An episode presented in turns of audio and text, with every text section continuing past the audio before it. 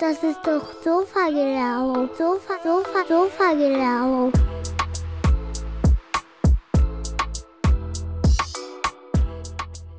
Hey, euch erwartet heute eine richtig coole Folge Sofa-Gelaber. Mein Gast heute Daniel Hoffmann. Eigentlich wollten wir uns darüber unterhalten, wie man mit Sammel- und Spielkarten Geld machen kann, mit sogenannten Trading Cards. Aber das Gespräch lief in eine ganz andere Richtung. Daniel erzählt uns ganz offen, wie es bei ihm in seiner Vergangenheit ablief. Wie war seine Jugend? Wie ist das Leben in einer Patchwork-Familie? Auch noch dann, wenn verschiedene Kulturen aufeinandertreffen. Ganz offen spricht er auch darüber, welche Verluste er erleiden musste, welche Fehler er gemacht hat und was es mit dem Autounfall an sich hat, den er damals in einer Partynacht verursacht hatte. Hört selbst, Leute. Viel Spaß. Sofa, Sofa, Sofa-Gelaber. Okay, also, hey Dani, herzlich willkommen bei Sofa Gelaber. Cool, dass du da bist. Alles gut bei dir? Ja, vielen Dank für die Einladung. Gerne, gerne. Ich bin echt gespannt. Wir haben jetzt gerade schon einen leichten kleinen Smalltalk gehabt in der Küche und als wir hier die Geräte eingestellt haben, gell? Ja. Äh, Ich glaube, wir haben, wir haben da eine ähnliche Denkweise. Ähm, da können wir alles, können wir alles während des, des Gesprächs jetzt mal durchkauen. Ähm, aber Dani, äh, wir haben ja, wir haben ja so ein bisschen vor beim Telefon gesprochen. Wir möchten so ein bisschen, ähm, oder was per Chat, ich weiß es gar nicht mehr, ähm, deine Trading Card Geschichte ein bisschen genauer durchleuchten. Ja. Und was da aber alles auch ein bisschen mit dranhängt, ist ja auch das Thema Jugend. Wie kommt man dazu? Was bist du eigentlich für ein Typ? Wie kommt man zu solchen Hobbys? Ist es eigentlich nur noch ein Hobby? Und ähm, deshalb würde ich gerne als erstes über die Trading Cards sprechen, aber nur mal so ein bisschen oberflächlich. Und würde dich aber kurz bitten, vielleicht kannst du wie immer ein, zwei Sätze zu dir sagen, wer du bist, wo du herkommst, ähm, wo du aufgewachsen bist, so in Kurz, Kurzfassung. Ja. Und dann können wir ja mal loslegen mit den Trading Cards. Alles klar. Also nochmal auch vielen Dank für die Einladung. Ich glaube, ich bin Nummer 21. Äh, Kann natürlich sein, dass ich auch der 22. bin, wenn nochmal jemand dazwischen war. Ähm, muss ja auch vorher ein Kompliment machen, weil wirklich, ich finde es super. Es ist ja auch so, dass ich sagen muss, jeder, den ich bisher gehört habe, hat eine wahnsinnig interessante Geschichte. Und das Krasse ist eigentlich, dass da draußen noch viel, viel mehr interessante Geschichten sind. Nur die Leute müssen sich halt auch trauen, was zu erzählen. Das Ich stimmt. glaube, das ist der, der größte Knackpunkt, äh, weil eigentlich hat jeder Mensch eine sehr, sehr interessante Geschichte. Ja. Ähm, kurz zu mir, ja, ich bin Daniel Hoffmann, bin 39 Jahre, werde also 40 dieses Jahr, ähm, habe zwei Kinder, sechs Jahre und ein halbes Jahr alt, eine Tochter und einen Sohn. Bin jetzt mit meiner Freundin, mit der Julia, seit 19 Jahren zusammen, tatsächlich noch nicht verheiratet. Das darf dann irgendwann mal noch passieren. Ist aber nicht Teil äh, unseres Gesprächs heute. genau, nein. ja, ich bin ähm, passionierter Sportler. Äh, das zieht sich auch durch mein ganzes Leben. Ich habe Fußball gespielt, viele Jahre lang. Darüber kennen wir uns auch. Wir kennen uns natürlich von Sportplätzen, von Schule, äh, von vielen, vielen Begegnungen immer Ja. mal wieder hier und da. Jetzt nicht intensiv, aber, aber so. Haben natürlich auch viele Freunde, die wir gemeinsam kennen oder Bekannte, die wir gemeinsam kennen. Ich glaube, da gibt es auch einige Schnittstellen, wo Ja. mit Sicherheit spannend wird. Definitiv, ja.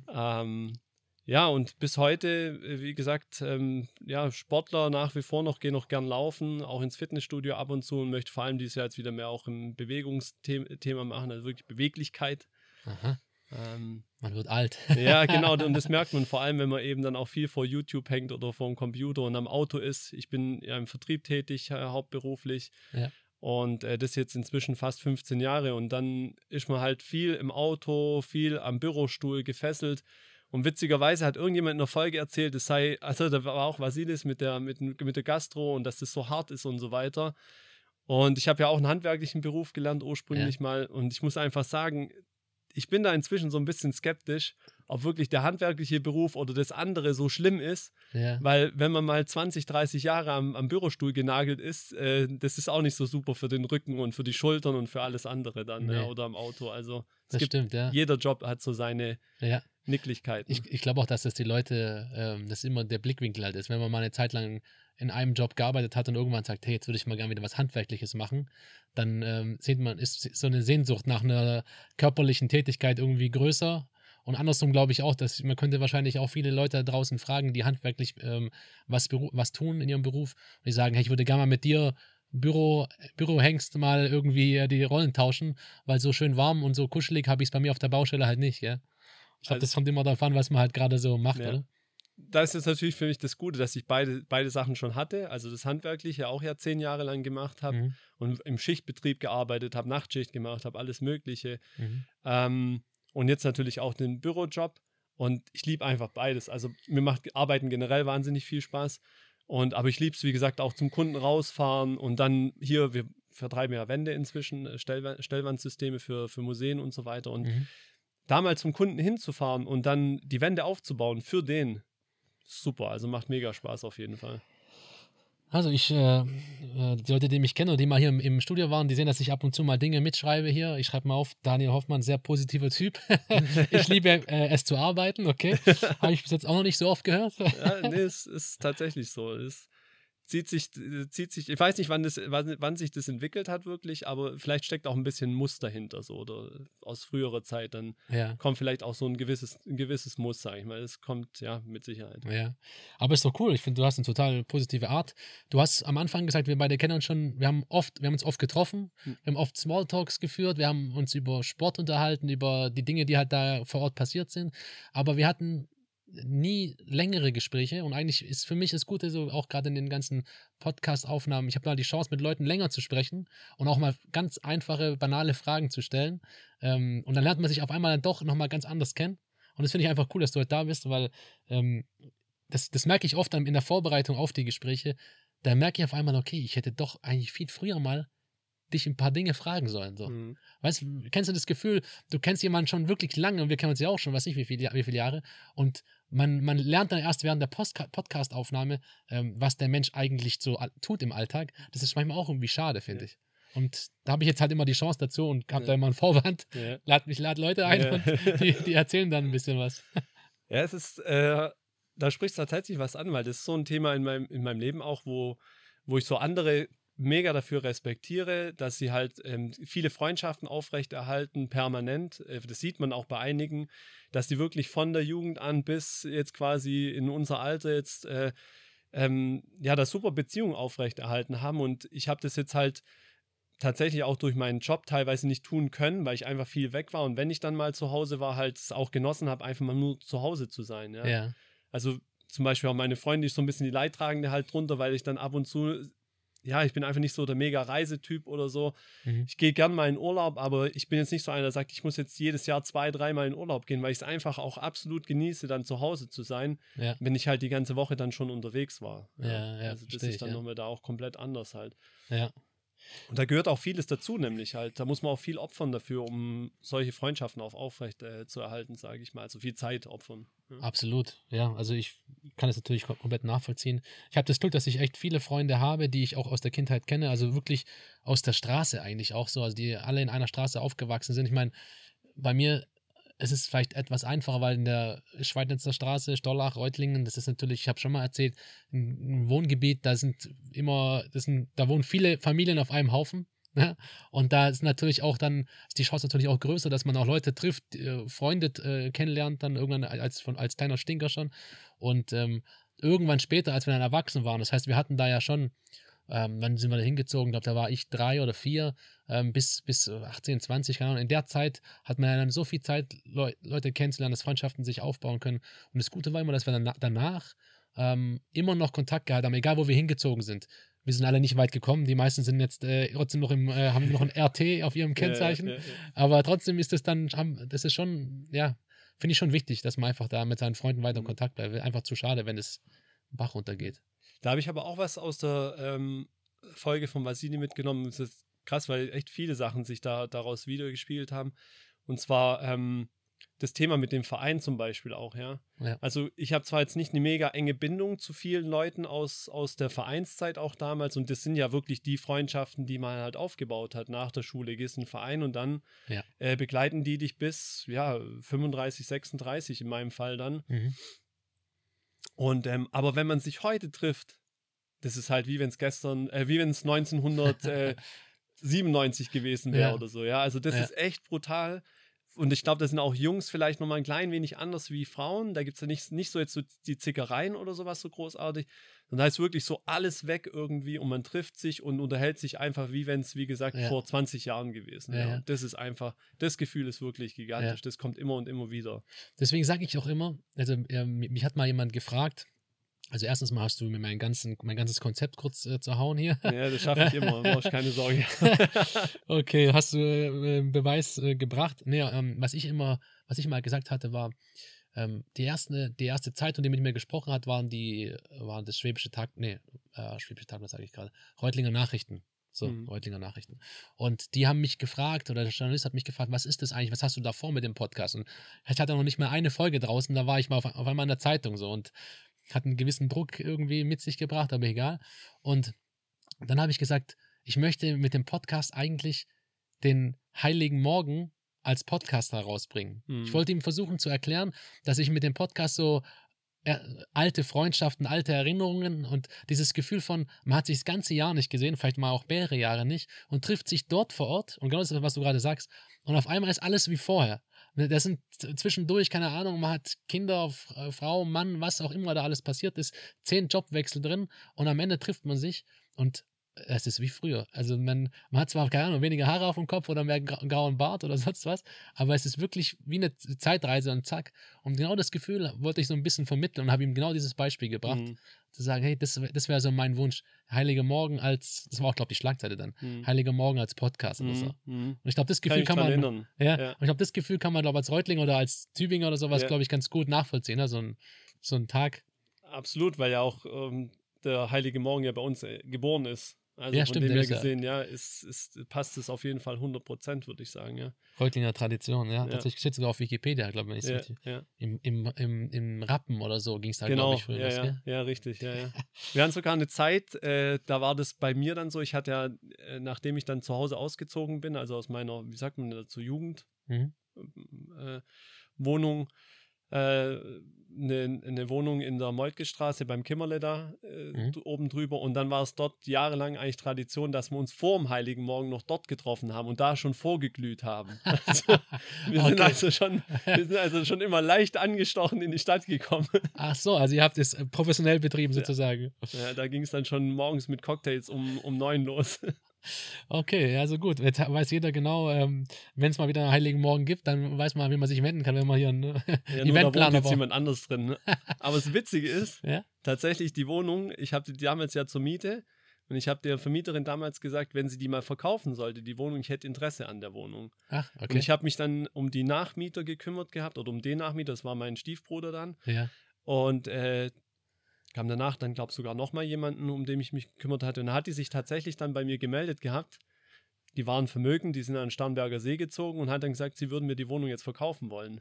Und ich bin Okay. dann mit nichts und wieder nichts auf die Bank gegangen, habe gesagt, pass auf, also mit Schulden eigentlich eher auf die Bank gegangen, habe gesagt, pass auf, ich habe hier ein super Angebot für eine Wohnung vorliegen, ich würde die gern kaufen und vermieten. ja. Und es hat geklappt, weil die mir so ein super faires Angebot gemacht haben. Ach Quatsch, also die Die Wohnung gehört mir jetzt. gehört dir heute. Ja. Echt? Cool. Ja, geile Geschichte. Siehst du, so kommen wir vom Heiligen Morgen auf eine Wohnung, die du Ja, gekauft genau. hast. Ja, das sind immer die besten Begegnungen, wenn man dann jemanden trifft, der einem dann noch ein faires Angebot macht. Ja. Wir hatten tatsächlich, komm, jetzt fangen wir mal an, also das, die Trading Cards, die Ja. schieben wir jetzt Richtung Ende. ja. Die schieben wir Richtung Ende, machen das alles Wie kompakt. du möchtest, ja. Ja. Mhm. Äh, wir wir, wir äh, versuchen ja gerade schon so ein bisschen durch die alten Erinnerungen Ja, durchzugleiten. Ja. Ich habe äh, mal in einer WG gewohnt und ähm, ja, mit coolen Jungs. Also, du, kennst den, den, Christoph wahrscheinlich, äh, du, Dominik Adam, äh, Ja. David Adam, ja, ja, die logisch. ganzen. Das, das, ich, Jungs. daran erinnere ich mich tatsächlich auch. Stimmt, Steven. Kerem. Ähm, also in der Zeit, muss ich noch mal überlegen, es war, die erste Zeit war draußen im Schafstall, also Hochbuch-Schafstallgebiet. Mhm. Und da gab es auch ein Haus, in dem, wir, in dem wir gewohnt haben. Wir hatten da auch immer sehr viele Gäste und da lief natürlich immer, keine Ahnung, Bundesliga und Playstation und abends äh, feiern und was weiß ich, alles, was dazugehört so. Ähm, und dann ähm, kam der Moment, da hatte dann die, die, die Besitzerin des Hauses, also die Eigentümerin des Hauses, hat gesagt, ja, sie möchte das Ding verkaufen. Und das wissen, ich weiß nicht, ob, die, ob du diese Reihenhäuser kennst im Schafstall da draußen. Das sind ganz, das sind ganz, ganz schmale Häuser. Die sind extrem schmal und gehen aber, gingen aber, glaube vier Stockwerke hoch. Also du Mhm. hast quasi auf jedem Stockwerk immer nur ein Wohnzimmer, Küche. Dann geht es noch weiter hoch, nochmal jeweils ein Zimmer. Nochmal Mhm. hoch, nochmal zwei Zimmer. Und war irgendwie cool als WG.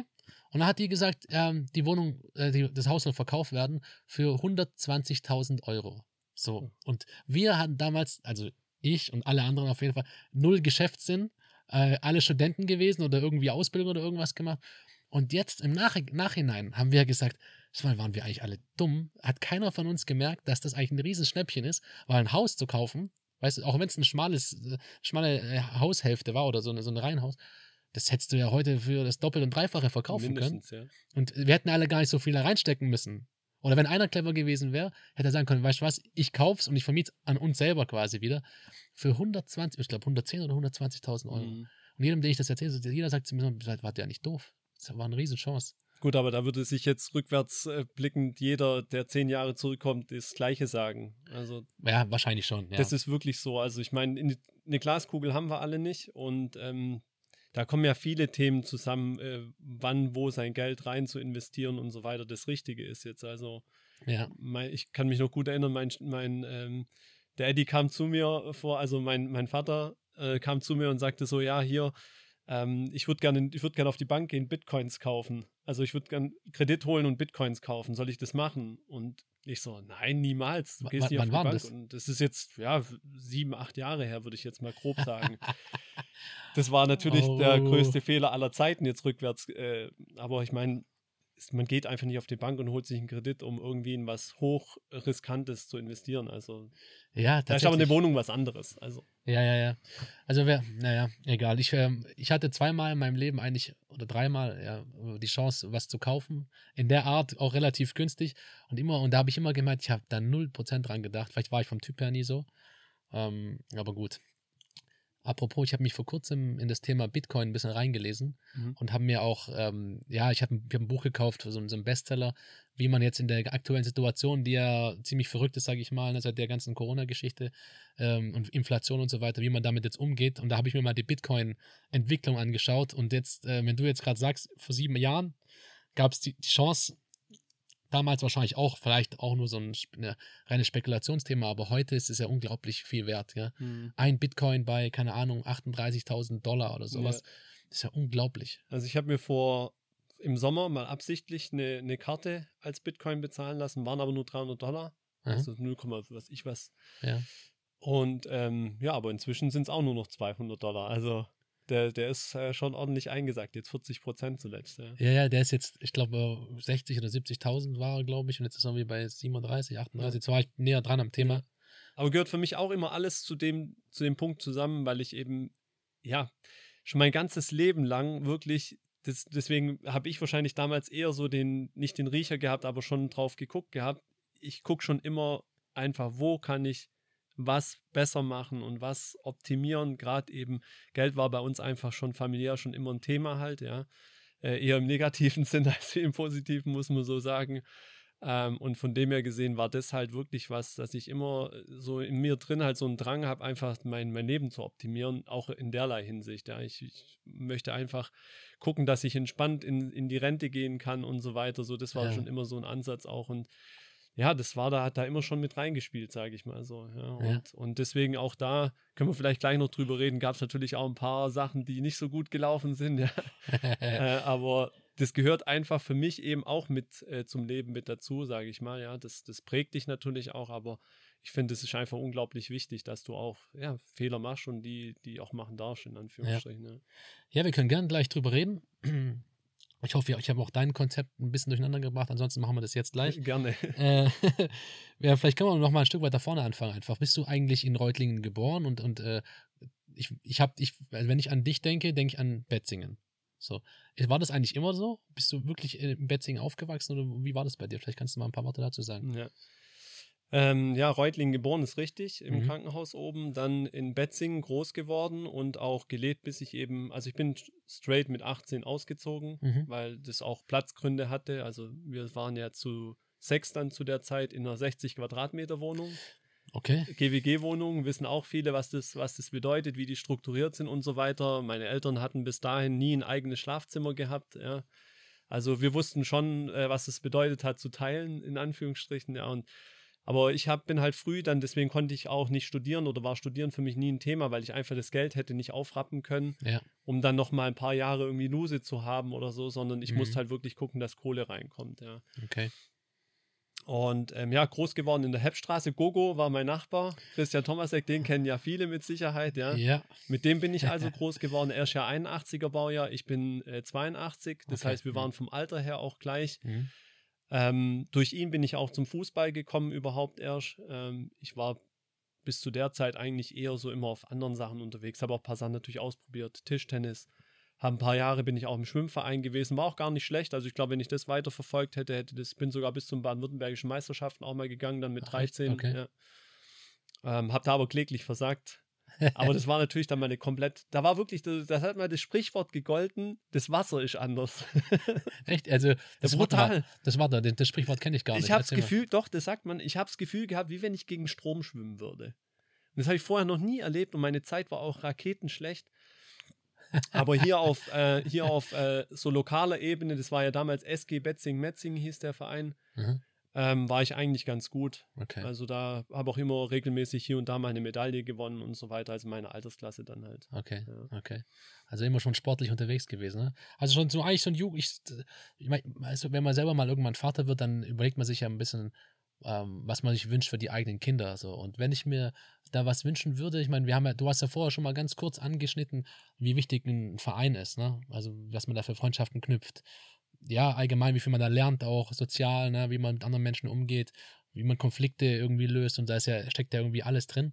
Und ich habe mir echt auch gesagt, also wenn meine Kinder mal irgendwie verschiedene Sportarten ausprobieren würden und ähm, ähnlich wahrscheinlich wie es bei dir war, was weiß ich, schwimmen oder sollen sie Radfahren oder kicken oder was auch immer, das ist ja eigentlich schon, schon optimal, oder? Dass man so ein bisschen überall reinschnuppert und dass man dann halt auch irgendwo an irgendwas Gefallen findet, was man dann auch dauerhaft weitermacht. Weil man sieht es Ja. ja an dir, dann wird man vielleicht auch noch erfahren, aber du wirst ja bis heute irgendwie sportlich, sportlich aktiv. Du bist, du sitzt da, bist schlank, bist fit, du weißt, du weißt dich fit zu halten. So, ich finde das immer ein Riesenvorteil, immer, finde ich. Ja.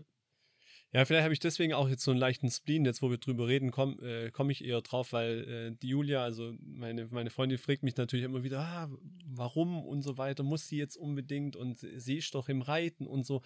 Aber wir haben halt schon gemerkt, das ist alles jetzt nicht so wirklich ähm, das, was sie total erfüllt. Mhm. Also ich, ich möchte ja was für sie finden, was sie wirklich erfüllt und wo sie wirklich richtig Spaß dran hat und wo ich merke, sie kommt nach Hause und ist total euphorisch und so weiter.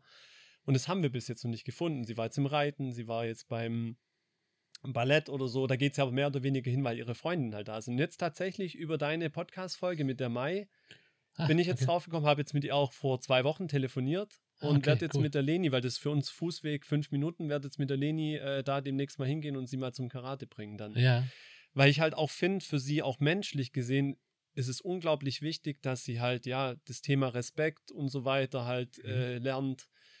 Das ist natürlich in so einem Kreis mit vielen anderen Kindern nochmal was anderes, mit Gleichaltrigen. Und das hat sie jetzt natürlich auch in der Schule erstmalig gemerkt, als wie, wenn sie jetzt die ersten sechs Jahre ja auch ähm, alleine als quasi Mhm. Einzelkind ja groß geworden ist, ist natürlich jetzt nochmal anders, wenn dann auch der Bruder mit dazugekommen ist. Ja. Aber das ist mir halt persönlich wichtig, weil ich bin es ja gewohnt. Ja, Ja, mit drei Brüdern, drei jüngeren Brüdern, da haben wir jetzt nicht drüber gesprochen eingangs. Ähm, der Marc, der ein Jahr jünger ist wie ich, und dann kam eine große Pause. Und dann kam der Timo und der Yoshi mit, mit äh, zehn Jahren und zwölf Jahren dann danach. Aber das ist halt, ja, für mich einfach so normal und da, da war das auch, ja, Ja. Standard dann einfach. Ja, ja, ich, ich, ich denke, das ist auf jeden Fall vorteilhaft, zumindest mal verschiedene Dinge auszuprobieren. Und man muss einfach fairerweise sagen, ist mir auch in dem Zuge gekommen, wir haben auch die Chance, verschiedene Dinge zu probieren. Ne? Ich meine, wenn man da, keine Ahnung, in andere Länder schaut, manche haben ja auch Verwandtschaft oder sonst was im, im Ausland ne? oder Re Reportagen, die machen dann halt vielleicht nicht Schwimmen und Reiten und, ähm, keine Ahnung, Ballett, sondern die machen das, was halt irgendwie geht, finanziell auch. Die nehmen sich halt irgendwas, was, was aussieht wie ein Ball oder so und kicken halt oder machen sowas. Beispiel Brasilien, wenn da wieder zweite, auch Frauen, vor allem dann auch viele Frauen dort Fußball spielen, ist es ja kein Zufall, ne? Ja. Das, ich finde, sowas ist halt bei uns ein totales Privileg, dass wir so viel probieren können und wir können uns auch leisten, da die Monatsbeträge zu bezahlen für die verschiedenen Dinge, ne? Also allein, wo du es jetzt sagst, ich meine, das ist manchmal fast schon lächerlich, dass man jetzt so drüber reden kann, vor allem ich. Ähm, wenn ich jetzt äh, 30 Jahre zurückgehen würde und meine Mutter in diese Situation bringen würde, das, das wäre gar nicht gegangen. Ja. Ja. Ja.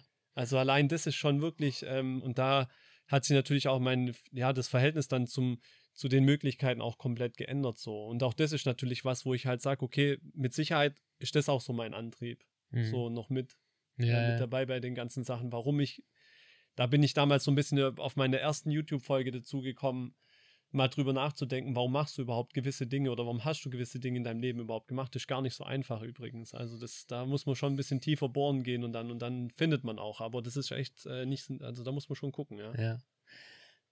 Also ich, ich finde, unsere, unsere, unser Gespräch ist gerade heute dafür irgendwie äh, prädestiniert, einfach mal ein paar Dinge auch mal zu wechseln vom, äh, thematisch oder einfach ein paar Dinge mal reinzubringen, die jetzt vielleicht mehr, mehr ein Gespräch sind, weniger jetzt nur dein Leben zu durchleuchten. Deswegen, du gibst mir wieder so geile Vor äh, so Steilvorlagen und merkst es gar nicht, weil das Thema, was ich eigentlich wirklich selber will, habe ich, ich weiß gar nicht, habe ich es mal erwähnt in einem Podcast, ich weiß es gar nicht, manchmal komme ich da durcheinander bei den ganzen Folgen dann und so, aber zumindest mal in der Familie und in, bei den Freunden, ich habe mir das ja auch mal überlegt. Ne? Deswegen, ich kam letztlich auch zum Podcast und kam zu dem Coaching. Ich habe ja eine, eine Coaching-Ausbildung gemacht und dann Leute gecoacht, vor allem auch jüngere Leute, weil ich mir, der Antrieb war auch, und das habe ich dann auch durch bestimmte Analysen, die habe ich quasi an mir selbst gemacht, später dann auch in der Coaching-Ausbildung. Da habe ich dann echt gemerkt, ähm, dass man oft in die eigene Jugend zurückblickt. Bei mir war es eigentlich so, dass ich ein ziemlich schlechter Schüler war. Also ich war ein fauler Schüler. Ich habe äh, ich, Na, Chapeau. Ja, also. auch. und das Problem ist ja oft, dass du dann, also du, du hast keine Motivation als Schüler, irgendwie was zu ändern.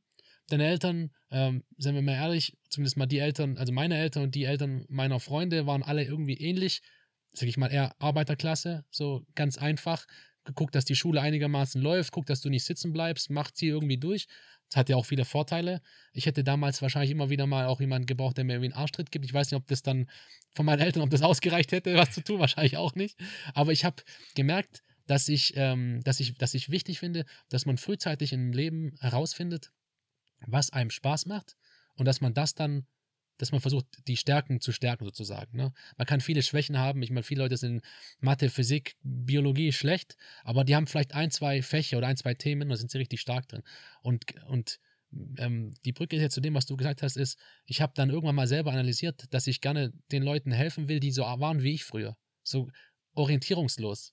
Dann habe ich ganz viele Leute dabei gehabt, oft junge Leute, auch Leute äh, nach oder vor der Ausbildung oder Studium oder halt junge Unternehmer oder was auch immer, die, die haben keine Orientierung gehabt.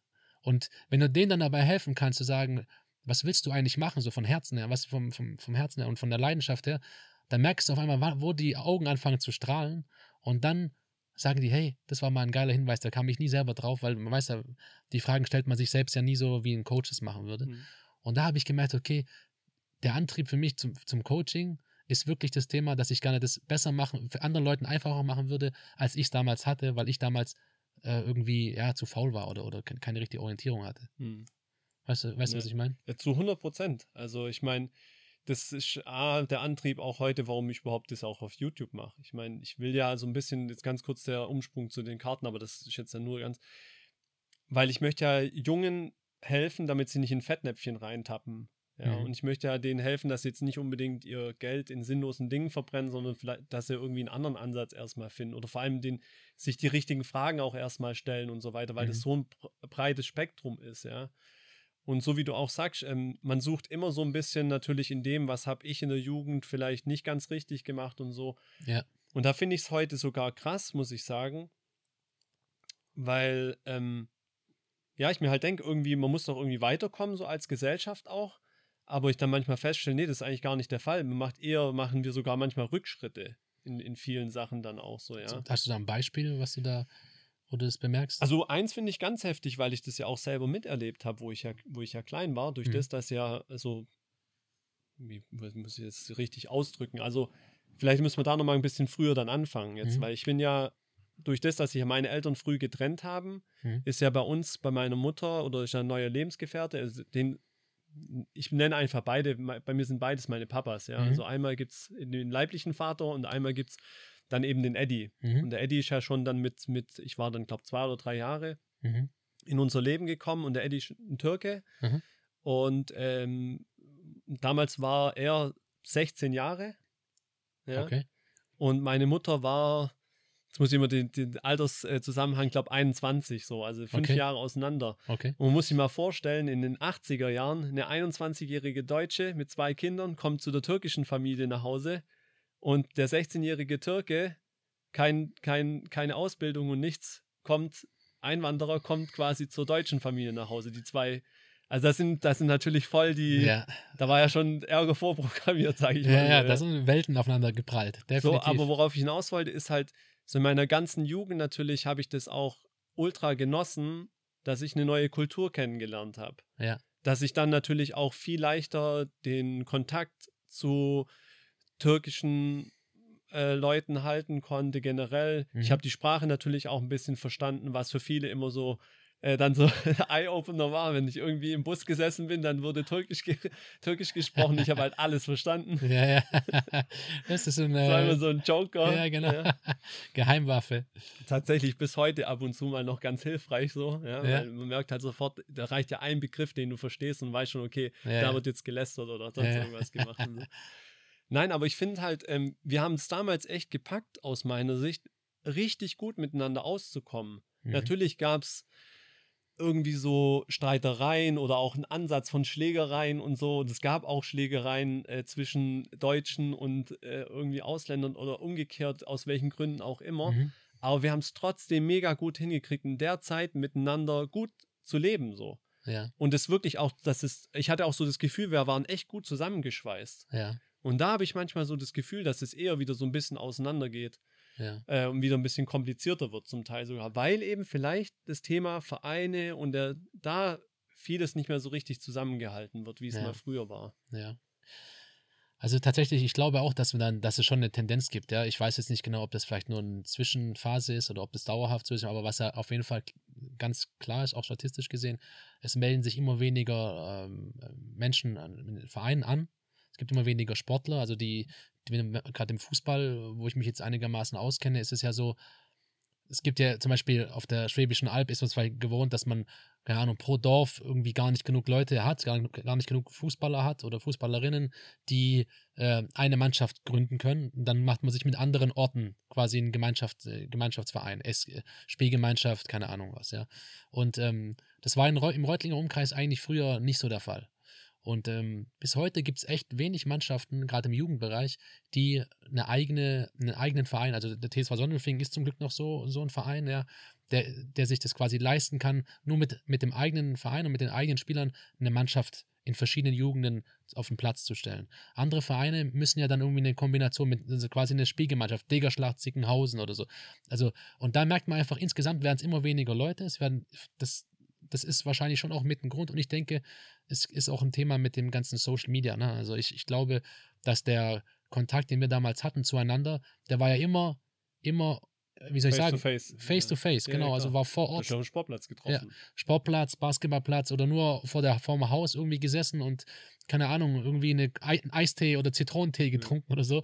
Ähm, und da war immer ein Kontakt zwischen Menschen, ja, und da war es nicht mit irgendwelchen Videos oder irgendwelchen Chats.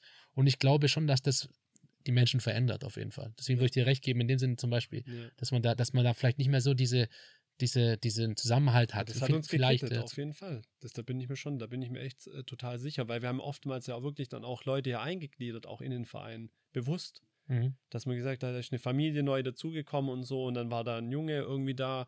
Äh, vor kurzem habe ich wieder im Fulling den Erdei getroffen, Mhm. der, der, der damals in Betzing bei uns äh, aus, ich glaube aus, aus Kurdistan oder so gekommen ist und, äh, und da dann eben eingegliedert wurde und wahrscheinlich auch Flüchtling, ich weiß es nicht genau, das kriegt man ja damals dann nicht so genau mit. Aber du, wenn ich den heute treffe und so, ich freue mich einfach, den zu sehen. Wir sagen kurz, hey, wie geht's dir und so weiter. Ja. Was, wie viele Kinder hast du und so weiter. Ja. Unterhält sich einfach kurz und fertig. Und das ist so das, ganz oft, wenn ich irgendwie rausgehe in die Stadt gehe, meine Freundin sagt immer, oh Gott, wen kennst du alles? Was machst du da? Und äh, sag ich so, ja, kenne ich vom Fußball, kenne ich auch vom Fußball. Ich kenne gefühlt, weiß ich, 80 Prozent der Leute, die ich kenne, vom Fußball über mehrere Ecken Ja. hin und wieder. Wenn Ja. du dann noch in zwei, drei Vereinen gespielt hast, kommt Ja. das auch noch mit dazu. Dann natürlich. Da hast du ein brutal äh, breites Spektrum natürlich lokal dann auch hier gesehen. Klar, wenn jetzt, sobald du hier aus Reutlinger Ecke rausgehen würdest, wäre das weg. Ist ja logisch. Ja, klar. Aber du du sagst so ein Netzwerk. ne? Das, was heutzutage gibt es ja sogar äh, Berufsbezeichnungen, die Networker heißen und sowas. Bei der Genau. Arbeit sucht man ja eigentlich gerade solche Leute oder oft gerade im Vertrieb und so Leute, die es einfach haben, mit anderen ins Gespräch zu kommen, die quasi ein gutes Netzwerk aufbauen und dadurch entstehen ja dann auch irgendwelche Business-Beziehungen. Ja. Vielleicht fällt es dir dadurch auch äh, leichter, ein guter Vertriebler zu sein. Ähm, Aber ich äh, hatte gerade noch mal eine Sache im Kopf. Ich glaube, wir müssen der Sache noch mal mit der Jugend noch mal nachgehen. Ja. Äh, wir, wir, wir schweifen ja wieder in irgendwelchen philosophischen Ja, ja, Gespräche ja, aus. ja, ja. also, ähm, Heppstraße, übrigens eine, eine kurze Frage. War das nicht auch, ich glaube, David und Dominik sind doch auch in der Genau. Heppstraße Ja, aufgewachsen? die sind dann okay. weiter unten. Okay. David Dominik, das war die Clique dort unten in der Heppstraße. David Dominik, dann Mhm. war der Benjamin hieß einer noch und der Oliver Petrinovic. Ah ja, klar, den gibt es ja auch noch. Den Genau. gibt's ja auch noch. Die Okay. haben alle in einer Reihe dort gelebt und da wurde immer ich glaube, das schwarze Auge haben die immer gespielt und so, so Rollenspiele. da erinnere ich mich noch ganz Ja, arg dran. ja. David Dominik war für mich immer DSA so die Ecke. Ich habe das nie gespielt, also, also solche Spiele nie gespielt und ich, wir, wir, wir machen uns da immer gern ein bisschen fertig gegenseitig. Ja, ja, weil es ja. immer so nach Fantasie und. Ja, ja. gell? also so Ja. Ki Kinderspiele so, aber Ja. als Erwachsene trotzdem noch spielen. Ja. Ähm, habe ich auch Freunde, die, die Namen nenne ich jetzt mal nicht, aber die, die spielen sowas auch noch gerne, Ja. sehr gerne sogar, auch mit 40, egal. Ähm, aber du bist dort aufgewachsen in Ja. der Heppstraße, sagst du. Du warst auch auf der Hesse, Richtig. Hesse Realschule. Jetzt Ja. bist du, glaube ich, schon bestimmt Nummer 5 oder 6, die alle auf der Hesse waren. Ich sag's immer wieder, irgendwie scheint das, scheint das so ein, ähm, eine Quelle für talentierte Menschen zu sein oder für, für nette Leute, weil ähm, der Duschan war da, ne, war ja auch zuletzt bei mir im Podcast, der Benny, der bei den Ninja Warriors da auf RTL immer wieder zu sehen ist, war dort, die Ange. Ra Rahel war dort, Hm. ich war, äh, was? Ange, Ange- war ja bei mir in der Klasse. Angebauer, genau, war ja auch noch da. Der war ja auch zuletzt im Podcast. Ich weiß Ja. nicht, ob du den schon gehört hast, den Ja. Podcast, aber äh, ja, Ja, da muss ich ganz kurz sagen, also Ange, von dir hätte ich erwartet, dass da ein bisschen mehr, bisschen mehr Party kommt hier aus Brasilien. da war es jetzt zu wenig, ja? Ah, ja, was? Ah, Ich war mit ihm ja einmal auf, auf Ibiza. Also wir zwei waren zusammen mal auf Ibiza. Aha, Ja. okay. Zum einfach Urlaub, Urlaub machen, machen, ne? ja. Okay. Ja. Der hätte mir schier meine Hand abgehackt. Echt? Ich hatte die Hand in, in der Tür noch drin. Ja. Der Ange schlägt die Türe zu ja. und ich erschreck, guck den Ange an, guck meine Hand an. Meine Hand klemmte zwischen der Türe. Die Tür war aber zu. Nee, oder? Doch. Hotel, Hotel, Aber- Hotelzimmer oder was? Oder was? Nein, im Auto, Autotüre. Ach du liebe Neune. Okay. Da ist nichts passiert gewesen. Das, die, die Tür war Pappe. was war das für ein Auto? Seat Ibiza, Aber oder? mit dem hätte ich keinen Unfall bauen dürfen. und ich weiß nie, der Ange, ich weiß immer noch, der Ange, der ist dann, wir sind da irgendwo da durch die Gegend gefahren und so weiter und der irgendwo angehalten, ist einfach von der Klippe runtergesprungen. Echt jetzt? Was Ja. ist mit dem los? Der kam mir so vernünftig rüber, weißt du, als du letztes Mal hier auf dem Sofa saß. Ja, ja, ja. Deswegen habe ich ja gesagt, ich weiß nicht, was, also irgendwie hast du den, irgendwie hat, haben sie den auch gedreht, so Ah, die okay. letzten Jahre, ja, ja. Ja, der, ist, der ist zu alt, zu ernst geworden vielleicht. Ja. Nee, nee, ich habe mir dann auch später nochmal Ja. das Buch angeschaut. Die haben ja so ein Buch auch gemacht von, der, von, ihrem, Mhm. von ihrer Reise zur WM damals in Brasilien. Und da waren auch ein paar Partybilder dabei. Also von dem her, ja. ähm, mich konnte da nicht so einfach, äh, einfach austricksen. Ich glaube, im Podcast kommt es nicht ganz so rüber, aber Ja, ja. ich glaube, die Jungs haben da schon gut gefeiert. ja, auf jeden Fall. Ja, bestimmt. Ja. Ja. cool. Also dann warst du, dann warst du auch auf der Hesse. Und erzähl mal so ein bisschen von der Jugend, weil du hast auch gerade schon ein bisschen was gesagt. Familiär war es ja gar nicht äh, so einfach. Zumindest mal wahrscheinlich dann auch für deine, für deine Mutter, für deine Eltern nicht. Hm. Wie, wie, wie war das damals? Ähm, Nochmal ganz kurz zur Orientierung, bevor du darauf eingehst. Du hast, äh, ihr seid vier Geschwister? Drei, Drei, äh, drei, drei Brüder, jüngere. du hast drei, okay, ihr seid insgesamt zu viert? Ja. Und alles nur Jungs? Ja. Und ähm, ich kenne ich kenn die Jungs ja teilweise. Ne? Ja. Also klar, man kennt sie auch wieder vom Fußball natürlich. Ja, ja, äh. Woher sonst? Ich weiß gar nicht, was der Marc jetzt macht, wo der äh, wo mittlerweile wohnt. Der ist Lehrer inzwischen. Ach, Der ist Lehrer geworden. Ja, der hat eine Okay. Umschulung gemacht. Der hat eigentlich die gleiche Ausbildung wie ich beim Rieber gemacht. Was für eine Ausbildung? Ist, ähm, Konstruktionsmechaniker, Feinblechbautechnik. Und ist jetzt Lehrer. Und ist jetzt Lehrer, genau. Der hat so, ja, der hat eigentlich damals schon, der wollte so ein bisschen den gleichen Weg machen wie ich. Mhm.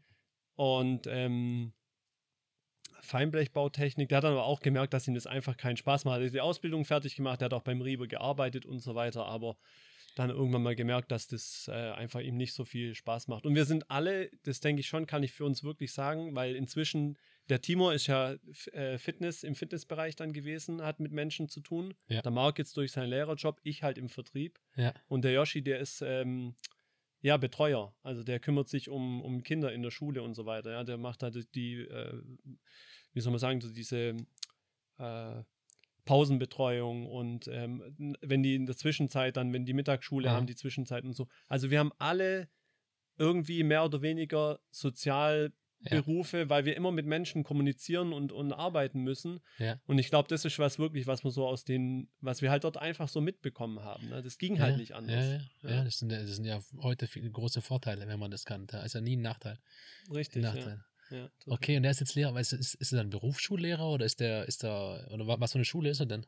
Oh, das weiß ich jetzt ehrlich gesagt nicht genau, Ja, was, okay. was für eine Schule es war. Auf, auf jeden Fall ähm, viele Grüße an ihn. Er ist nämlich nochmal, Pa- er ist jetzt zum ersten Mal Papa geworden, Ah. um die okay. Weihnachtszeit rum und er hat den Eli auf die Welt gebracht. Also ich bin Okay. jetzt auch zum zweiten Mal Onkel geworden. Ah, schön, schön. Äh, Ja, der Timo, der ist ja auch sehr stark äh, im äh, Social Media Bereich unterwegs. Der macht immer viele Videos und äh, äh, hat einen ziemlich interessanten Hund. Ja, genau, ja, ja. Brezel heißt der. Brezel. Ja, Ja, ja, ja. ja. So, so, ich darf, darf jetzt wieder nicht sagen, weil ich kenne mich mit Hunden überhaupt nicht aus. Kein Pudel natürlich. Das ist ja eine Ein größere Rasse, Ja. aber so, ne- so, so sieht so aus so ein bisschen, aber ein richtig hübscher Hund. Ja, ja, der, ich kenne mich null aus mit Hunden und äh, ich wüsste jetzt auch nicht. Auf jeden Fall ist es so ein richtig kuscheliger Hund irgendwie, so sieht er zumindest aus. Und ich glaube, ich habe auch dann irgendwie Hochzeitsbilder gesehen, wo dann wo er auch so eine Fliege anhatte und so, Ja? So. Der Mark hat tatsächlich auch einen Hund und der hat noch kuscheligeren. Der hat so diesen, diesen Trendhund, ich glaube aus China kommt, der so einen weißen, Ja, wie, wie so ein ja. Wollknäuel aussieht. ja, der ist ja. aber schon ordentlich groß, Okay. aber der hat auch so ein. Also bei mir haben alle Hunde bis auf ich und der Yoshi, also die, der Jüngste und der Älteste, die haben keine, aber meine Eltern haben ja einen Hund und Mhm. haben alle jetzt einen Hund inzwischen, ja. Ja, okay. Okay, ihr seid also Ja. vier Jungs Ja, genau. und äh, GWG-Wohnung habe ich, hab ich rausgehört. Ja, ja. Und ähm, erzähl mal ein bisschen, wie, Ja. wie war denn das damals? Ähm, Gerade die Geschichte natürlich jetzt, ich meine, wie dadurch, ich weiß jetzt nicht, wie tief du da reintauchen willst, mach das gerne so, wie du für richtig hältst. Halt, ich halte mich gleich zurück, aber gerade so eine, die Geschichte mit, äh, dass da quasi ein neuer Papa ins Leben kommt und sowas, vielleicht kannst du das ein bisschen Mhm. genau erzählen. Also ich will mal kurz vorneweg sagen, zu, dem Thema, wie tief, ähm, habe ich jetzt äh, inzwischen wirklich gar kein Problem mehr, weil das Ding ist einfach, ich bin ja auch wirklich auch so, ähm, dass ich sage, ich möchte ja, wie du es auch gerade gesagt hast, als Coach, also ich möchte gerne was weitergeben. Ich habe mir auch schon ein paar Mal Gedanken gemacht, weil ähm, diese, diese, der ganze Weg und so weiter, das mal jemand anderen da mitzugeben und zu sagen, hey, pass mal auf, es gibt einfach kein, keine Stelle an deinem Leben, wo du sagen könntest, es geht nicht weiter oder so, oder ich kann jetzt nichts mehr erreichen. Das ist Mhm. einfach völliger Bullshit immer irgendwie. Ja. Ja. Du, du kannst immer was erreichen. Die Mhm. Frage ist nur, willst du und bist du bereit, halt was dafür zu opfern? Ja, Ja, und das Ja. ist halt sowas, was ich denke, was, man- was ich wirklich heute mit, mit 39 auf jeden Fall mit gutem Gewissen mitgeben kann, weil das können wir gleich noch reden, ähm, ähm, wo ich da auch überall reingeschlittert bin und habe auch viel Mist gebaut. Ähm, aber du kannst dich da immer rausholen. Ja, das ja, ja. definitiv. Mhm. Mhm. Ja, also ähm, ich sag mal so, die ganze Thematik äh, mit, mit zwei Papas und so weiter ist bei uns super gut gelaufen. Ja. Also das ist, hat meine Mutter gut gelöst, das hat auch mein Vater gut gelöst. Äh, wo es immer ein bisschen witzig war, und das habe ich aber vielleicht auch früher erkannt für mich, war bei Oma. Also wenn du immer bei der einen Oma warst, war quasi der Papa der Schlechte und wenn du bei der anderen Oma warst, dann war der, äh, die Mama die Schlechte. Aha, ja. Die hat ja da das und gemacht. Ja, okay. Also das waren so Sachen, die hat man immer mal wieder so mitgekriegt. Aber Mhm. das war jetzt auch nichts, wo ich jetzt irgendwie ja für negativ befunden habe oder so. Ich habe da auch schon damals wohl gelernt gehabt, manche Sachen einfach zum einen Ohr raus, zum, zum einen rein, zum anderen wieder raus und Ja, dann ist gut so. ja, ja. Also es war wirklich kein Problem. Mein Vater war auch regelmäßig da. Der Eddie hat sich auch sofort, trotz allem, das muss ich ihm wirklich ganz hoch anrechnen, ähm, früh schon auch mit ihm sehr gut verstanden und auch tatsächlich eine Freundschaft gehabt. Also sie sind auch früh miteinander dann weggegangen und Ah, okay. haben auch Dinge Okay. erlebt, wirklich und so. Ja, ja, also das hat wirklich, ähm, die haben auch einen gleichen Freundeskreis gehabt dann eine Zeit lang und so. Also Okay.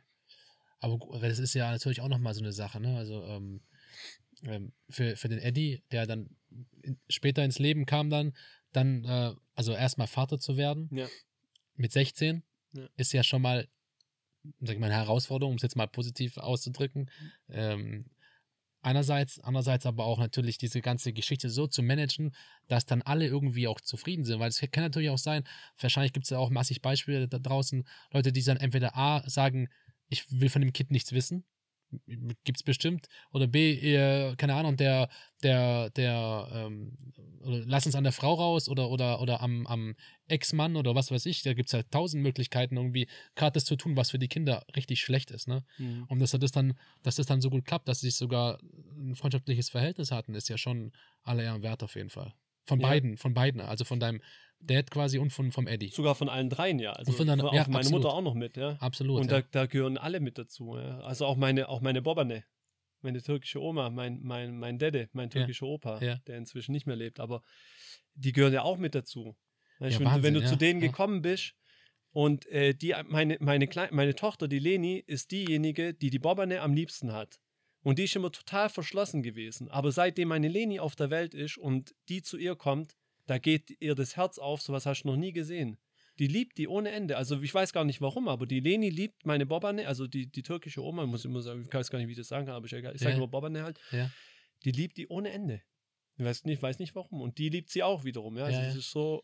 Aber meine, Wahnsinn. die Leni ist halt auch so ein bisschen vom Typ her, so ein bisschen wie ich. Also die ist auch total offen ja, eigentlich und, und auch positiv und so. Also die ist echt da schon. ja.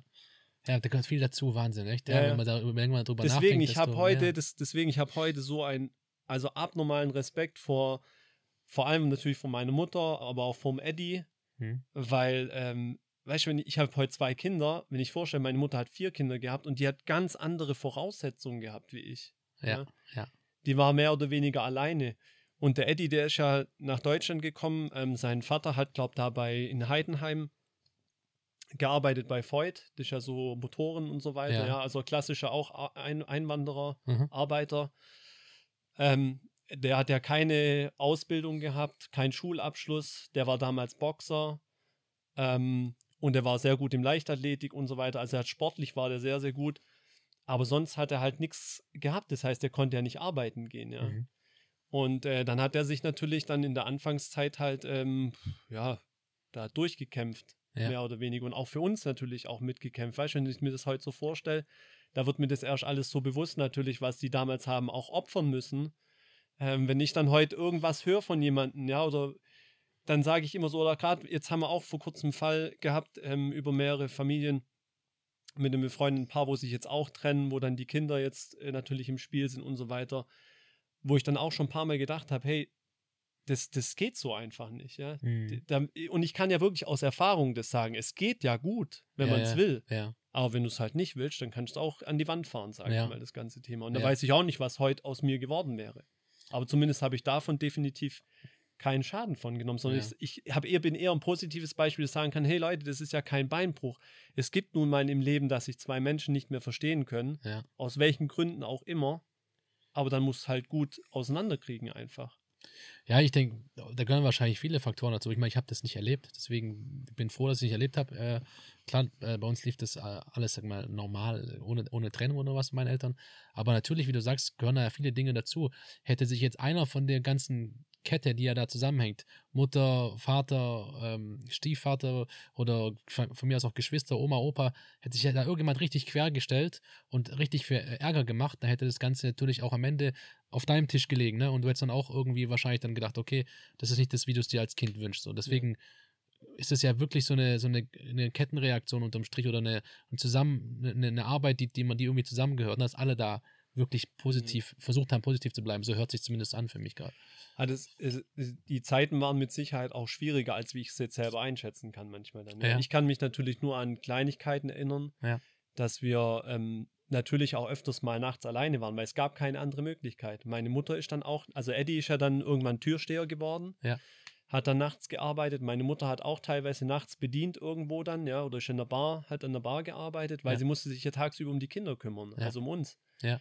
Ich weiß immer noch, der, früher gab es mal noch in Betzing den Lindner Grill. Kennst du den noch da an der Autobahn? Ich, irgendwie habe ich ein Bild vor auch, Augen. da ja. gab es auch eine Kegelbahn und so hat meine Mutter immer gearbeitet und ich werde es nie vergessen, ich bin immer morgens dann nach Hause gekommen, bevor wir in die Schule sind, hat uns dann so die belegten Brötchen von dort mitgebracht und so, was halt noch vielleicht noch übrig war oder sonst irgendwie. Ja, Ja, ja. also, ja, und- ja, mhm. ja, also die haben sich da halt ja, durchgekämpft. Ich meine, man kann jetzt heute nicht sagen, irgendwie, dass wir asozial wären, weil das wäre ja auch verhaltenstechnisch was anderes. Ja. Aber wir haben halt schon von Sozialhilfe gelebt. Ja? Also das heißt, wir haben, ich habe das auch noch erlebt, dass wir irgendwie so Vergünstigungsmärkchen dann bekommen haben, um halt ins Freibad zu gehen oder so. Ja, also äh, oder wenn ich heute auch, wenn ich heute Bilder von uns sehe, wie wir da, wie ich da mit äh, drei, vier irgendwo sitze, ja, und sehe so karge äh, Hintergründe von Schränken und so halt, das ist halt echt, ja, das war, da war nicht viel Ja. äh, von dem her gesehen. Aber meine Eltern haben es immer hingekriegt, uns hier und da mal Wünsche zu erfüllen, die wir wollten, ja, und haben dafür gekämpft und haben das gemacht. Also das, wie gesagt, das rechne ich denen heute einfach brutal hoch an, ähm, weil, ja, man sieht jetzt schon, was man bei, beim zweiten Kind, und das ist gerade mal ein halbes Jahr alt, opfern muss. Also von der Zeit her auch und so, ja. ja. Und jetzt stell dir das mal vor, du hast ein drittes und viertes Gut, wir waren dann zehn Jahre auseinander. Also wir haben natürlich dann schon auch einiges übernommen. Deswegen ist für mich heute auch kein Problem mit den Kindern zum Beispiel, wenn ich die habe. Und ich sage manchmal zu Julia, du, wenn jetzt noch ein drittes mit dabei zu Besuch kommt oder so, interessiert mich nicht. Ja, klar. Ja. Weil wenn einer oder wenn einer eine Windel braucht oder so, das habe ich ja schon vor, vor 20, 30 Jahren gemacht. Ja, Also ja, das ja. ist für mich nichts Neues jetzt irgendwie, weißt du? Ja, ja, ja. Okay, aber, aber findest du auch, dass man das, al- also ich, ich habe ja auch so, wenn man gerade schon ein bisschen dieses, dieses, diesen Vergleich von heute zu damals gemacht. Ne? Heute sprechen wir darüber, wo gehen unsere Kinder zum Sport, wir schicken sie hin, wir zahlen die Beträge, keine Ahnung. Das ist alles gar kein Problem, wir können uns aussuchen. Und äh, weil wir einfach, ne, einfach jetzt durch die Vorarbeit unserer Eltern quasi heute eine, eine, eine Möglichkeit haben, uns das einfach auch finanziell das ist einfach gemütlicher. Ne? Man muss jetzt sich nicht, nicht jeden Cent dreimal umdrehen und so weiter. Und deswegen, wenn ich vergleiche, ähm, die, die, die Erziehung, äh, beziehungsweise die, das, wie wir aufgewachsen sind, damals bei uns war es auch eine GWG-Wohnung. Wir waren zwei, zwei Kinder, meine ältere Schwester und ich. Und es war eine Dreizimmerwohnung. Und ähm, ich laufe da heute hin und war davor natürlich zu Hause. Zu Hause habe ich heute eine etwas größere Wohnung, ähm, auch ein bisschen auch Altbau, also das heißt hohe Decken und so. Da, ist, da merkt man erstmal auch, dass die Wohnung meiner Eltern deutlich kleiner ist. Also, also total überschaubar natürlich. Du kommst rein und machst nicht mal einen großen Schritt, bist schon links im Schlafzimmer fast, also einen Schritt links, Schlafzimmer, gegenüber ist das Bad, nochmal drei Schritte weiter, dann ist Küche und nochmal zwei Zimmer und das war's. Mhm. So, da gibt es nicht viel mit, also rumrennen und so ist da eigentlich gar nicht möglich. Mhm. Meine zwei Kinder zu Hause, die rennen den ganzen Tag links und rechts. Ich will jetzt nicht so tun, als ob ich in einer Villa wohne, aber nee. durch die Anordnung der Möbel ist es bei uns halt möglich, sag ich mal. Aber bei meinen Eltern, das war alles deutlich kleiner, aber als mhm. Kind kam mir das nicht so vor. Nein, weil das ist genau das andere, weil wir waren halt draußen. Das Leben hat vor ja. der Tür stattgefunden. Ja. Wir waren ja auch, das waren ja dann drei Blöcke. Ich habe gesagt, Gogo war ja mein Nachbar direkt, ja. ja. Und äh, dann kam nochmal ein Block, da haben ja gefühlt 50 Kinder gelebt. Ja. So. Ja. Und ich meine, da war halt immer was los. Du bist halt einfach rausgegangen, du, du was verabreden oder sowas. Ja. Wer ist da? Ja, ich bin da, komm, wir gehen bei dem klingeln, okay, ja. komm, lass auf den Sportplatz gehen. Fertig. Klingeln, ja, das, das kann man sich heute gar nicht mehr vorstellen. Nein, heute muss man eine WhatsApp-Nachricht schreiben. Das finde ich total bescheuert. das ist schon immer so ein geiles Beispiel. Gell? Früher bist du einfach hin, hast du geklingelt, wenn jemand nicht da war, war ja. er nicht da. Oder wenn unsere Eltern dann wissen wollten, wann wir nach Hause kommen, haben sie ja bei, bei der anderen Familie auf dem Festnetz angerufen. Also beim Johnny zum Beispiel, ja. bei der, der, Mutter von Johnny angerufen und sagen, hey, sind die, bei, äh, sind die bei dir? Ja, die sind da, die spielen da hinten noch, machen noch irgendwas und so, ja, sag ihm mal, so eine Stunde nach Hause kommen oder irgendwas. Ja. Und da lief es, wenn er noch über Festnetztelefon und wenn dann waren es die Eltern oder halt dann wirklich hingehen, klopfen, klingeln, alles Dinge. Selbst heute, wenn ich zu Leuten hingehe, klingel ich nicht mehr. Ich habe mir das auch schon abgewöhnt, ich, sondern ruf kurz an und lass kurz klingeln oder irgend so ein Scheiß. Ja. Also, aber früher lief es einfach anders, gell? Ja, das gleiche wie äh, diese Nachrichten schicken. Also ich rufe auch ganz oft dann direkt an, sage, können wir vielleicht auch telefonieren. Ja, ja klar, ist auch keine schlechte Lösung. Das sage ich so, ja klar. Ja. Es macht es vor allem einfacher und schneller. Ja. ja. Also da bin ich auch manchmal noch so ein bisschen effizienzgetrieben. Manche Sachen muss man sich irgendwie auch wieder selbst beibringen. Ja. wenn wir gerade bei dem Thema Betzing sind, da habe ich eine Frage bekommen vom ähm, ja, ich sag's egal, vom Dominik Adam und der, äh, ich weiß nicht, ob das jetzt irgendwelche Rivalitäten auslöst oder irgendwie Wellen schlägt in bestimmten Kreisen, aber wer war denn der beste Basketballer aus Betzingen, war da die Frage. Ich weiß nicht, ob er da auf sich selber abspielt oder auf andere, ich weiß es ja nicht, ehrlich gesagt. Das ist, eine das ist wirklich eine interessante Frage. Also, also der, der, ähm, der, der Gogo war eine Zeit lang echt gut. Echt? Ja, der okay. war, der war, war ja auch, hat auch eine gewisse Größe gehabt halt. Boah, wir waren da viele in Betzing, wenn ich jetzt so nachdenke. Manchmal, da kam ja auch dann noch der, der, der ähm, Sportplatzkeeper Jamil noch mit dazu, den kennen auch manche. Der war immer gefürchtet. Der war aber nicht wirklich gut, sondern der war einfach nur gefährlich.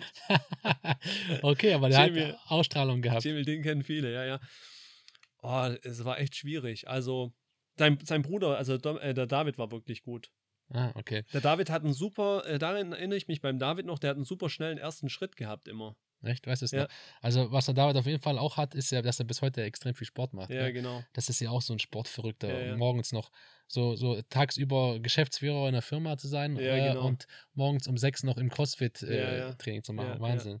Ich, die wäre jetzt der beste Fußballer aus Betzing, war das fangen wir jetzt, glaube ich, nicht an. Nicht, dass noch manche Leute sich da auf den ähm, Schlips getreten fühlen oder sowas. Ja, wobei, aber das, also beim besten Fußball, wobei da gibt es tatsächlich zu der Zeit, wenn, wenn er nicht verletzt geworden wäre, gäbe es da noch einen, der den, der den Gogo noch so ein bisschen ankratzen könnte. Das wäre der Michael Köppan gewesen. Okay, den, den kenne ich sogar auch noch vom. Ja, der hat ja bei VfB Stuttgart, glaube ich, ja. auch mal gespielt dann, aber hat der Gogo ja auch.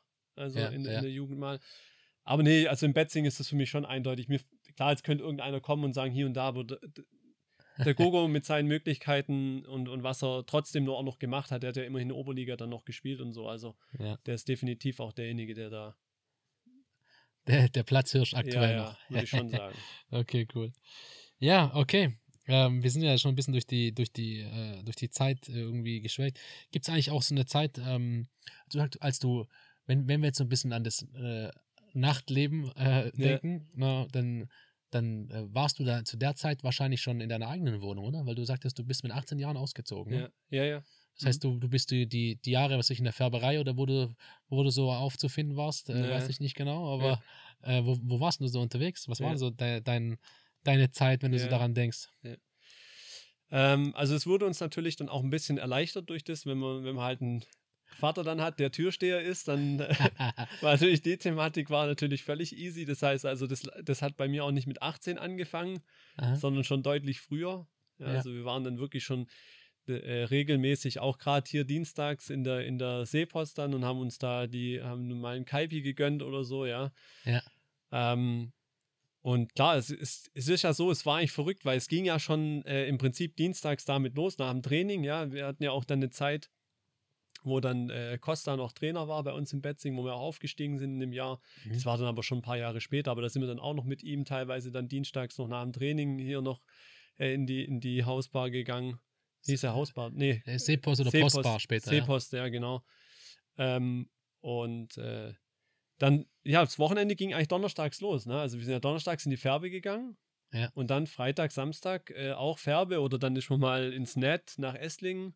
Der Eddie hat auch ab und zu in Esslingen gearbeitet oder also wir sind ihm halt dann auch gefolgt natürlich. Ja. Ja. Äh, so ein Stück weit dann und ja, sind halt überall reingekommen schon. Deswegen war bei mir auch tatsächlich wahrscheinlich das so das, das verrückte Partyleben irgendwie schon irgendwie dann, ja, mit, mit 22, jetzt muss ich mal kurz überlegen, von 2002, habe dann schon noch mal ein bisschen, ja, ich kann mal gleich noch mal drüber reden, aber gab dann schon auch ein einschneidendes Erlebnis, warum das dann so ein bisschen auch äh, abgeebbt ist und so weiter und mhm. ähm, ja, aber das, ich habe meine, ich sag mal so, ich habe meine Hörner schon relativ früh abgestoßen, was das anbelangt hat. Und ich konnte halt schon viel auch machen. Ja. Und dann sind einfach andere Themen auch in den Vordergrund gerutscht, auch wie, wie der Job und so. Aber es war eine brutal gute Zeit äh, und, und ja, so wie auch der Vasili gesagt hat, auch mit diesem, was wir auch dann viele Jahre noch nach dem Fußballtraining und nach, auch nach den Spielen gemacht haben, dieses Barhopping zum Beispiel, dann da gerade in der Schinkenstraße, wo es die Hausbar gab und ich glaube Pastavino. Genau. Äh, was gab es? Rheinweiß. Rheinweiß, genau. Ganzen, ja.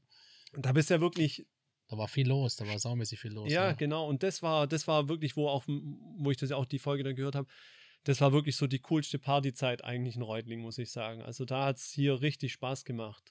Ja, du konntest, du wusstest halt auf jeden Fall, dass du auf andere Menschen triffst. So, wenn du heute irgendwo hingehst, dann weißt du eigentlich relativ sicher, dass da gar nicht viel los ist. Ja.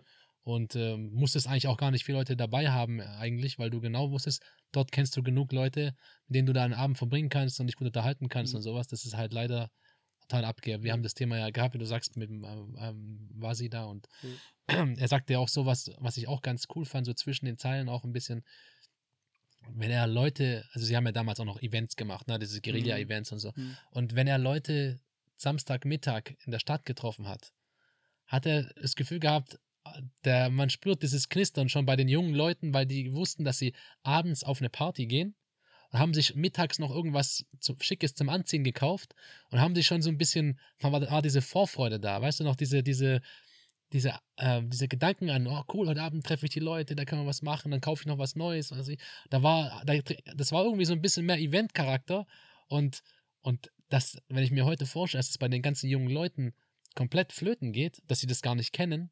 Und wenn, dann gehen sie irgendwie halt nach Tübingen. Top Ten ist der, glaube ich, auch mittlerweile ja. zu oder macht nicht mehr auf und gehen halt dann da, dort in die, in die Bars und so, ist ja auch cool, keine Frage.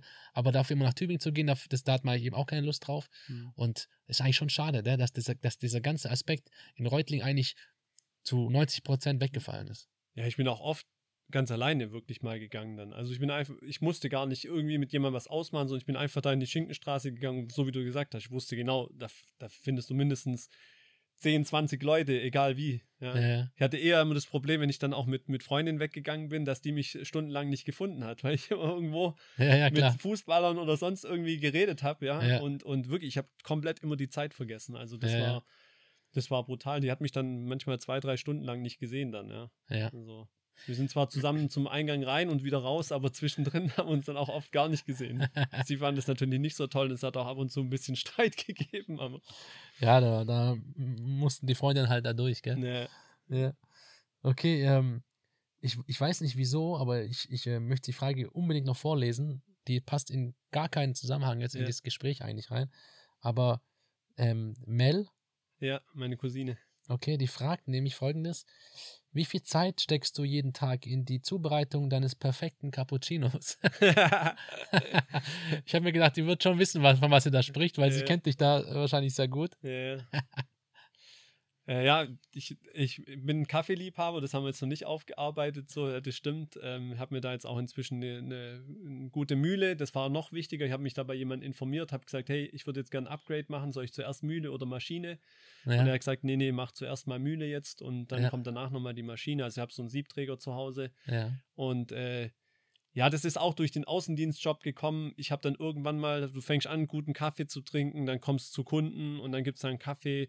Und ich, bei mir ist jetzt schon der Ofen aus, sobald ich eine Maschine sehe, dann weiß ich gleich, okay, nee, da, da kann nichts Gutes nicht, rauskommen. Wollen Sie einen Kaffee haben? Nee, danke, ich nehme Wasser.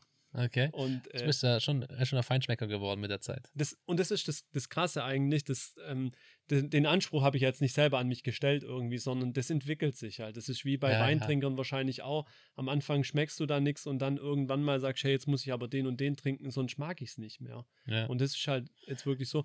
Aber um die An Antwo äh, Antwort zu geben, ähm, ich brauche tatsächlich nicht mehr lang. Das ist alles fixfertig eingestellt und äh, geht inzwischen von zwei, drei Minuten, dann ist es fertig. Okay, okay, okay. Ich denke mal, sie wird zufrieden sein mit der Antwort. Ja. Vom Erschmunzeln. Hoffentlich. okay. Ja, sie gehört natürlich zu der, zu der großen Familie, die wir haben, auch mit dazu. Ja. also meine, meine Mutter hat ja dann auch nochmal eine Schwester und einen Bruder. Mhm. Und äh, wir waren ganz oft dann mit der, also Melissa, das ist die Abkürzung, Mel ist die Abkürzung, Melissa und Karina, das sind meine Cousinen. Äh, mit denen waren wir auch dann ganz oft bei meiner Oma mütterlicherseits, auch gerade im Storlach haben die auch gelebt, da beim Tunnel, da Mhm. gibt es ja auch so Reihenhauswohnungen, da Ja, war ja. meine Oma dann immer.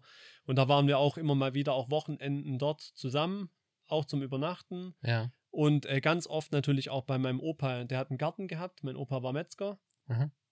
ein Riesenanwesen, da gab es alles, das war wie ein Bauernhof. Okay. Da gab es Hühner, da gab es Esel, da gab es Ziegen, da gab es Schafe, ähm, ein Hund natürlich, ein Wachhund, der ist auch Traktor gefahren. Also da hast du wirklich das komplette Bauernleben so mehr oder weniger gehabt. Mhm. Und das ist auch einer der Gründe, warum ich sage, warum ich heute nicht so oft krank bin, weil da hast, da bist du halt komplett abgehärtet worden. Ja, ja, bestimmt, bestimmt. Später natürlich auch im Training, dann noch Fußball und so, bist ja auch bei jedem Wetter raus. Mhm. Aber da, da war immer so Schmelztiegel Familie, da hat man sich getroffen am Wochenende auch dann immer. Mein Opa muss ja jeden Tag dorthin gehen, Tiere füttern. Ja. Dann hat er natürlich ab und zu geschlachtet auch und so weiter. Ja. Also und heute hat es meine Mutter das Gütle. Ah ja, okay. Bisschen kleiner, aber okay. die hat es noch ja, gepachtet. Ja. Okay, okay.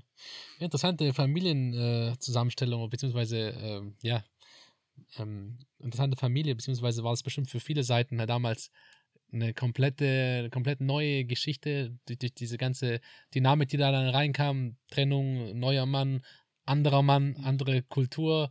Das, das Ding hat bestimmt äh, große Wellen geschlagen, grundsätzlich bei euch. Da könnte man wahrscheinlich nochmal zwei Stunden Podcast äh, aufnehmen dazu. Ja. Aber finde ich total interessant, auch mal für mich auch interessant, dass ich mal, dass ich mal diese Hintergründe erfahre, weil ich das ja, Ja. so auch nicht mitbekommen habe. Natürlich, ich, äh, ich kenne den Eddie vom Fußballplatz, äh, man kennt ihn als Türsteher zum Beispiel. Ich, da da habe ich natürlich eine gewisse Verbindung immer zwischen euch natürlich gesehen, aber was dann da dahinter ist, die, die Fragen stellt man sich oft gar nicht so. Nee, die klar. einfachen Fragen eigentlich. Deswegen finde ich das gerade super interessant. Ja. Also um da vielleicht auch noch eine Geschichte, das war natürlich auch mega prägend für uns, wo wir das erste Mal dann auch in die Türkei tatsächlich ja gefahren sind damals. Das war noch so ein alter Passat. Zu seiner Familie quasi. Ja, oder? genau. Ja. Ich weiß nicht mehr, wie alt ich da war. Ich glaube, ich würde mal tippen, so acht, zehn, acht oder zehn Jahre ungefähr. Und wir sind in so einem alten Passat gefahren, ja, und damals äh, STVO, scheißegal. Ja. äh, haben wir hinten im Kofferraum halt geschlafen. Wenn ich heute überlegen würde, da hinten ein Lastwagen reinfährt, dann bist halt Pampe einfach, ja. Ja, Also das geht halt gar nicht so.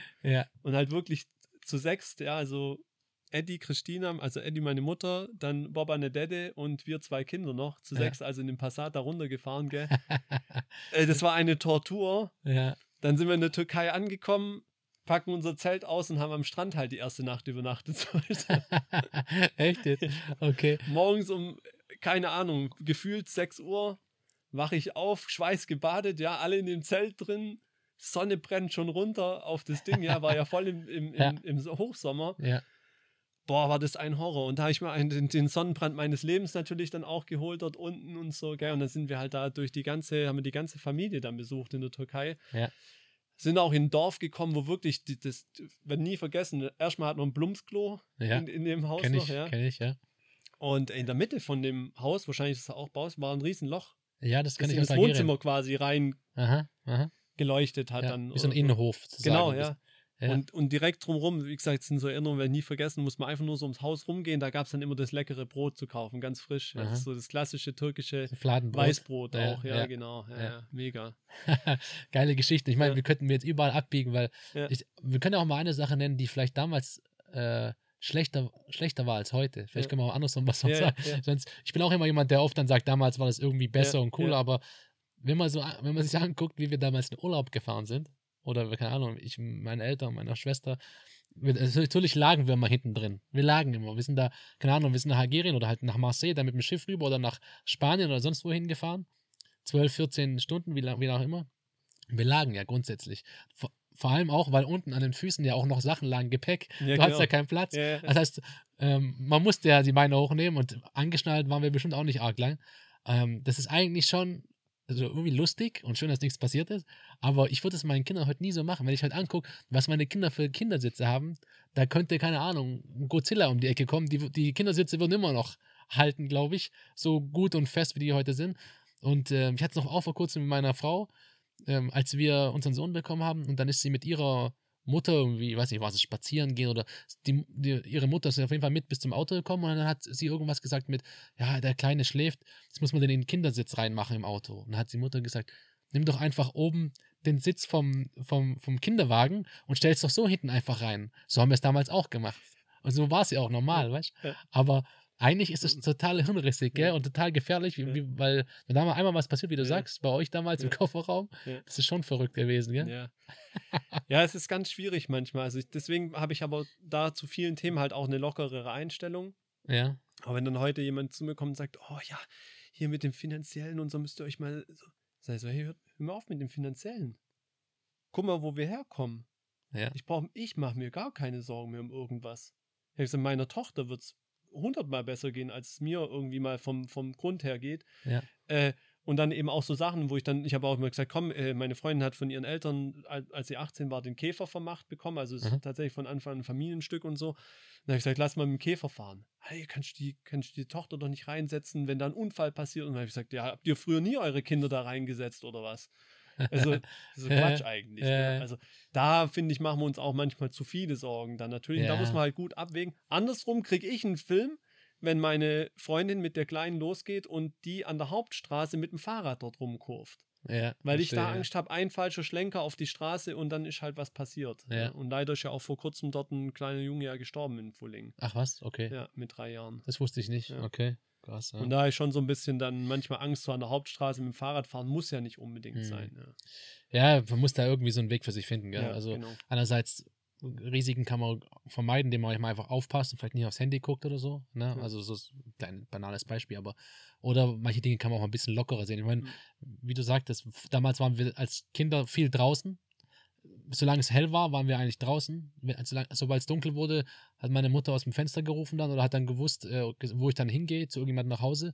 Und äh, da hat sie, glaube ich, also meine Eltern haben dann, mein Vater war meistens den ganzen Tag arbeiten, meine Mutter halt meistens einen halben Tag oder so. Die wussten eigentlich den ganzen Tag nicht, wo wir waren. Und ohne Handy. Das kann man sich gar nicht mehr vorstellen, Nee. gell? Warst irgendwo in der Gegend, hast da, und ob du da an der Hauptstraße Fahrrad, Fahrrad gefahren bist oder auf der Hauptstraße selber oder, oder keine Ahnung was, eigentlich Ja. hat es keiner, keiner gewusst. Nee, genau. Und es hat auch niemand wirklich danach gefragt dann. Ja. stimmt. Muss man echt, echt von Glück reden, dass da nie was passiert Ja. ist, aber da braucht man halt so ein gewisses Vertrauen, gell? Ja, in, absolut. in die Sache. Ja. Okay, ich habe noch eine Sache im Kopf. Du hattest vorher gemeint, ähm, das Thema Nachtleben und so hat dann irgendwann so ein abruptes Ende gehabt bei dir. War, Ja. war da, ist da irgendwas gewesen? Äh, ist, hat das jetzt noch einen speziellen Grund oder, oder war, war, war dir einfach die Lust vergangen am, am Feiern?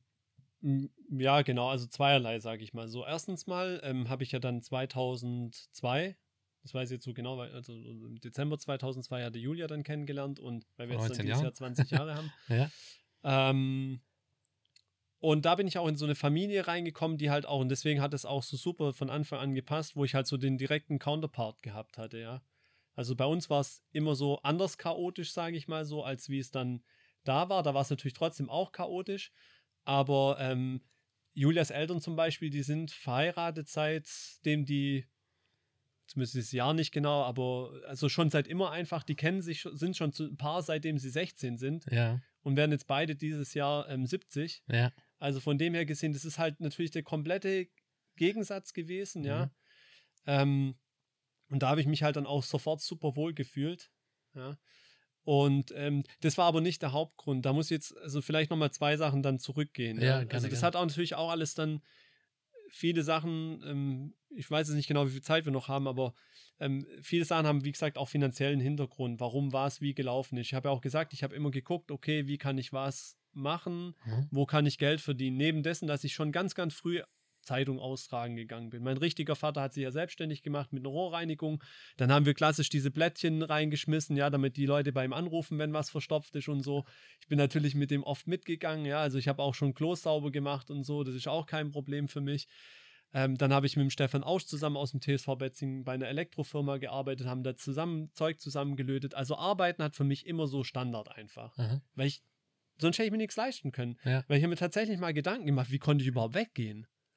Also, ist klar haben wir vom Eddie ab und zu hier eine Karte bekommen, ja, und dann haben wir halt umsonst getrunken und haben die am Schluss bei ihm abgegeben, ja. Ja, also, Ja, das war schon, war schon super und da ging halt auch mal die Runde auf mich natürlich, ja. ja, Da waren natürlich alle dabei, ist ja klar. ja, klar. Aber ähm, ja, und, und also das Arbeiten gehörte mit dazu und dann habe ich natürlich auch ein paar Sachen falsch gemacht. Ja. Also ich habe zum Beispiel dann auch ähm, gewettet eine Zeit lang auch richtig heftig, ja, und, und habe dann auch, ähm, ja, so tatsächlich jetzt Wettschulden sind übertrieben, aber habe einfach über meinen Verhältnissen halt gewettet und so, ja. So ein Ja. Klassiker ich habe immer so auf ein, ein Tor pro Spiel habe ich getippt. Die Also Quote ist ja Fußballwetten Ja, war das genau. dann, okay. die Quote ist ja 1,1 irgendwas oder so, aber hab da halt 1000 Euro drauf getippt und so, weißt damit es halt wenigstens 100 Euro gibt, sonst lohnt sich ja nicht und so, ja. Okay. Dann habe ich mir irgendwie mal hochgespielt bis 4000 Euro und so und habe dann wieder alles verzockt gehabt und so und dann hat mir aber immer meine Oma so ein bisschen aus der, aus der Patsche geholfen, ja, und Okay. da, da war ich dann schon äh, immer ganz, ganz gut drauf. Dann wollte ich mir unbedingt einen Roller kaufen mit 16 Jahren, habe dann den auch gekauft gehabt. Mein Vater hat mir da bei der Finanzierung geholfen, weil den musste ich finanzieren, den konnte ich, der hat 4000 Euro damals gekostet, war dieser, Aha. kennst du noch, Gilera Runner hieß der. Ich Der- kenne mich leider mit Rollern ganz wenig aus. Der hat den ja. Motor so in der Mitte gehabt, wollte ich unbedingt haben, weil mit dem konnte es richtig cool in die Kurven reinlegen Okay. und so. Ja. 4000 Euro, glaube hat der damals gekostet, habe ich dann auch finanziert und so bin ich auch so ein bisschen so in eine Schuldenfalle reingeschlittert. okay, Ja. okay. Also ich habe dann immer Rate bezahlt, das gemacht, hier, habe dann noch mehr Mist gebaut, aber bin immer arbeiten gegangen, auch eben um das finanzieren zu können. Aber das ist ja nicht unbedingt jetzt gesund, kann man Ja, so sagen. ja, Ja. Also das, und dann nebenbei hat es mit den Karten ja auch angefangen. Ich habe dann die Karten gesehen bei manchen Leuten, dann wurde Magic gespielt und so. Und das war so der Anfang dann auch von den Karten. Mhm. Und jetzt so den Umsprung dann zu bringen, warum das dann damals so ein bisschen für mich aufgehört hat.